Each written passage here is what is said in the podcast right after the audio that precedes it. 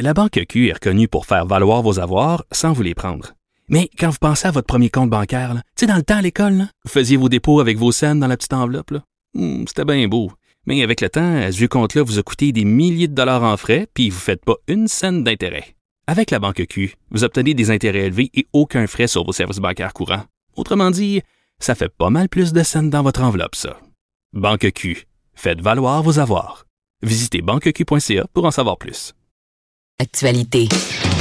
Là-haut sur la colline. Pour nous rejoindre en studio, Studio à commercial cube.radio.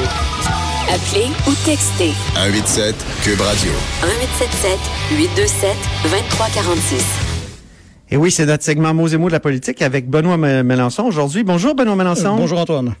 Il est en studio à Montréal, département, il est du département des littératures euh, de langue française de l'Université de Montréal et il a un fabuleux blog qui s'intitule L'oreille tendue et il a tendu l'oreille vers le mot le baillon. Ah oui, parce que Entre on, autres. on risque d'en entendre beaucoup parler ces jours-ci. hein. On- il y a une menace de baillon liée à la loi 21. Alors je me suis demandé d'où ça venait, parce qu'évidemment c'est pas le mot baillon qui apparaît, euh, vous le savez, dans le règlement de l'Assemblée nationale, hein. le Non. règlement 182, motion de procédure d'exception.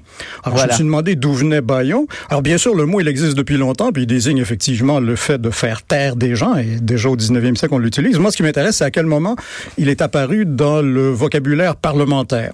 Alors, ce que j'ai fait, c'est que je suis allé chercher dans les banques de journaux de Bibliothèque et Archives nationales du Québec euh, pour voir qu'en fait, c'est à partir des années 30 qu'on parle du baillon. Et là, j'ai une jolie citation, c'est une des premières que j'ai trouvées pour vous, qui date du Ah oui? 16 mai 1936 dans Le Devoir. Le baillon à l'Assemblée législative. S'il faut vous mettre le baillon, on va vous le mettre, déclare le député de Kamouraska.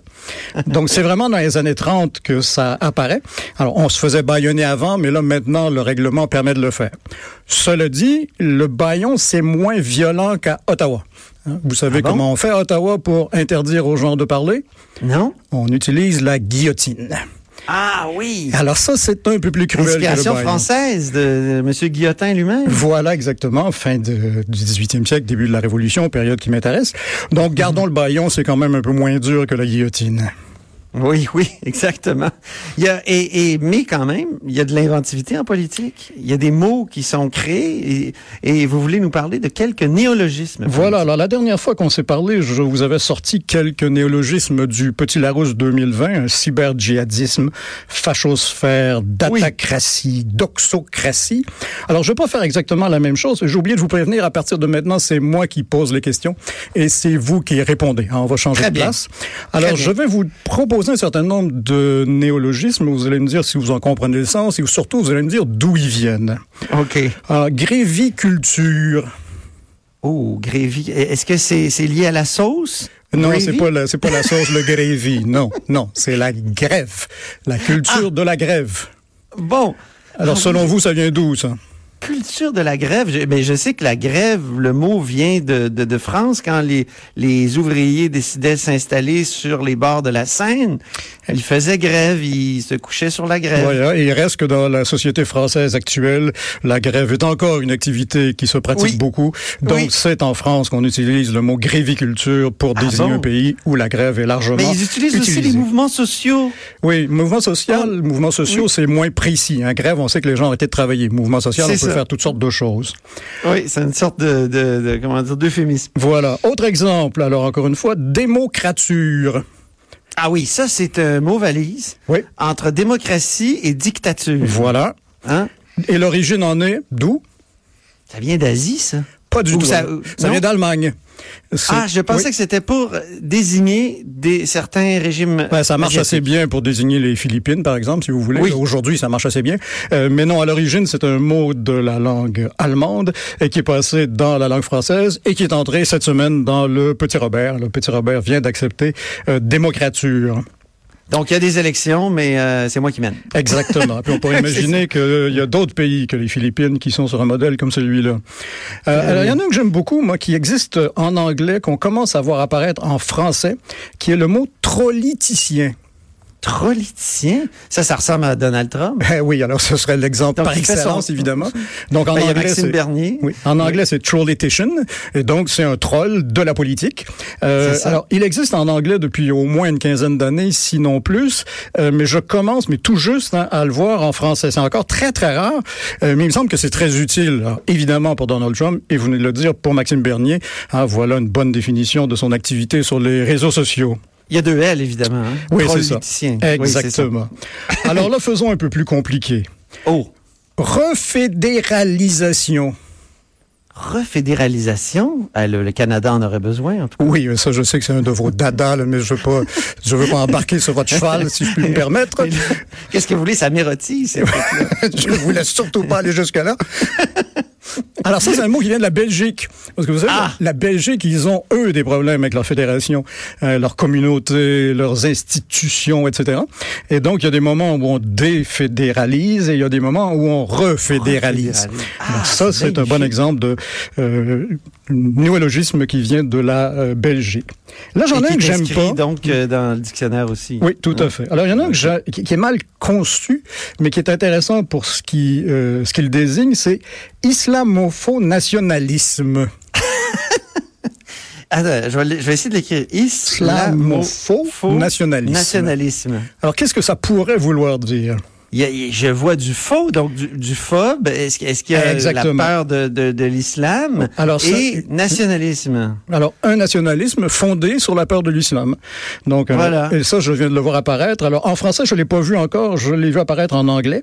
Et donc, c'est pour désigner effectivement des gens qui utilisent l'islamophobie euh, pour euh, construire leur propre défense du nationalisme. Alors, celui-là, il est bien, il y a des élections en Europe où il y a Oui. beaucoup d'islamophobes nationaleux. Oui, mais en même temps, ils font une élection européenne, ce qui complique les choses. Oui, Parce qu'ils c'est sont pas uniquement dans le nationalisme. Oui, ils sont dans l'islamo-faux paradoxal. Paradoxalisme. oui, pardon. Alors, un dernier. Alors là, je vais voir si votre collège classique remonte ou pas. hein. Euh, la dernière fois, je vous ai parlé de la doxocratie. Hein, Ça, c'est la démocratie par la, La doxa. par la doxa, par l'opinion. Eh ben là, il y a un nouveau mot qui apparaît dans le petit Robert cette semaine, qui est l'oclocratie. O-C-H-L-O-C-R-A-T-I-E. L'oclocratie. Oui, voilà. Ah oui, c'est, la- c'est- ah oui.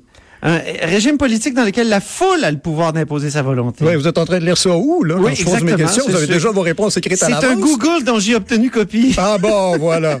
Alors, ça vient de oklos, foule, euh, peuple en grec. Alors, c'est, à mes yeux, ça ressemble pas mal à l'affaire de la doxocratie, hein, l'opinion qui domine, la foule qui domine. Mais là, vous avez deux versions différentes. Donc, le petit Larousse 2020 choisit doxocratie et le petit Robert oclocratie. Voilà, alors je vous rends votre micro. Vous avez été pas trop mal dans les réponses. Peut faire mieux, mais c'est pas mal. Ben, j'ai remarqué que sur votre blog, vous, vous vous corrigez aussi, vous corrigez vos- certains de vos anciens travaux. Oui, Donc, ça, j'invite- je me suis amusé hier à aller voir ça, c'est très drôle. Une vieille dissertation. Oui. Donc, politique et francophonie. Voilà. Alors ça, je veux vous recommander un livre qui est sorti en France il y a quelques semaines et qui vient d'arriver à Montréal la semaine dernière de Maria Candéa et Lélia Véron qui s'appelle Le français est à nous. Petit Ah bon? manuel d'émancipation linguistique. Alors la perspective est double. hein. C'est une perspective linguistique d'abord. hein. Euh, c'est un manuel d'émancipation linguistique, mais il y a aussi une dimension politique très nette. hein. Il s'agit de pouvoir s'émanciper par rapport à la langue et avec la langue. Alors c'est un livre qui est écrit de façon euh, tout à fait euh, abordable. Euh, c'est de la très très bonne vulgarisation. Ça ratisse très très large. Alors si vous aimez l'Académie française, c'est pas fait pour vous. Hein, il y a un chapitre sur l'Académie française où on pose la question à quoi sert l'Académie française? Et on répond rigoureusement à rien. Alors sur le plan linguistique en tout cas, sur le plan symbolique, ce serait autre chose. Il y a un texte par exemple sur une question qui est beaucoup d'actualité hein, ici comme en France et partout dans la francophonie, qui est la question non pas de la féminisation du français, mais de la reféminisation du français. Hein, Il y a longtemps eu des mots pour désigner des activités féminines qui ont disparu. Le- L'exemple par excellence, c'est autrice, euh, qui existait jusqu'au 17e siècle, qu'on a fait disparaître et qu'on est en train de, de réhabiliter. Alors, je veux pas parler- Ambassadeur aussi, j'ai entendu. euh, pour ambassadrice? que- Oui, Oui, c'est ça. Ça marche assez bien. Hein? Lectrice, actrice, directrice. euh, Il y a une série là qui Ce fait n'est qu'au qu'autrice, 18e euh, siècle que ce, ce- ce- c'est- l'ambassadrice c'est devenu le- la, la femme de l'ambassadeur. Avant, Voilà. c'était vraiment des femmes qui pouvaient être dans le- la diplomatie. C'est ça. Donc voilà, ça c'est un autre des chapitres. Euh, moi, je voudrais attirer votre attention sur le septième chapitre qui s'appelle l'Organisation internationale de la francophonie, la langue comme prétexte. Donc c'est c'est un texte sur l'OIF euh, qui est une drôle de bête. Hein. Il y a 84 pays euh, dans l'Organisation internationale de la francophonie en 2018. Euh, dans ces pays-là, il y a le Qatar. Il y a le Monténégro, il y a la Oui. Thaïlande, qui sont pas vraiment des pays massivement francophones. Hein?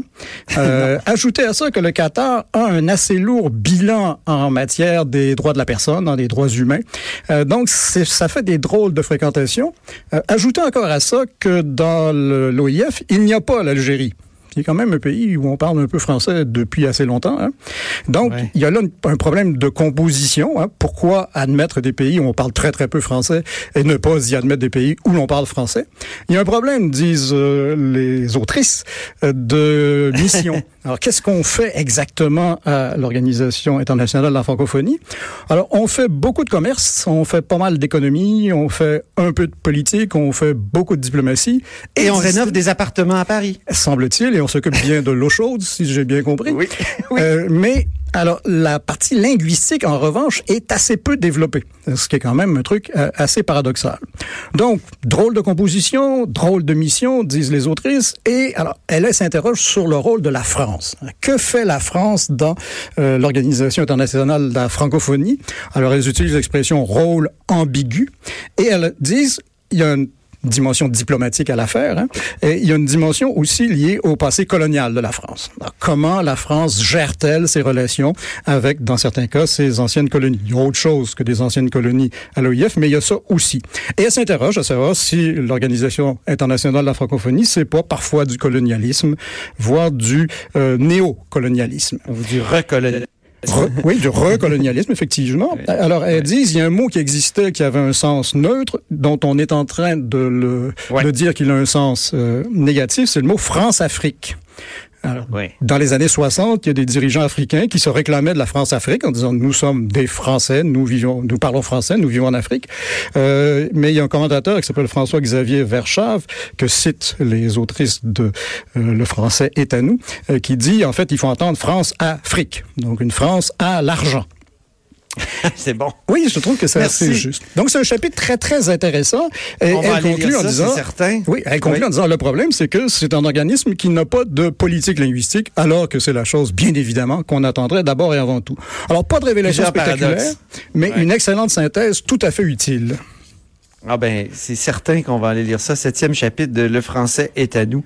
Petit manuel d'émancipation linguistique. Chez la Alors, découverte. merci, merci infiniment, Benoît Melançon. Ça me fait plaisir. À bientôt. Donc, Benoît Melançon euh, est professeur euh, à l'Université de Montréal. Il est le, il est l'âme, je dirais, du blog L'oreille tendue aussi. Après la pause, on s'entretient avec euh, Normand Mousseau, qui est professeur de physique, lui, à l'Université de Montréal.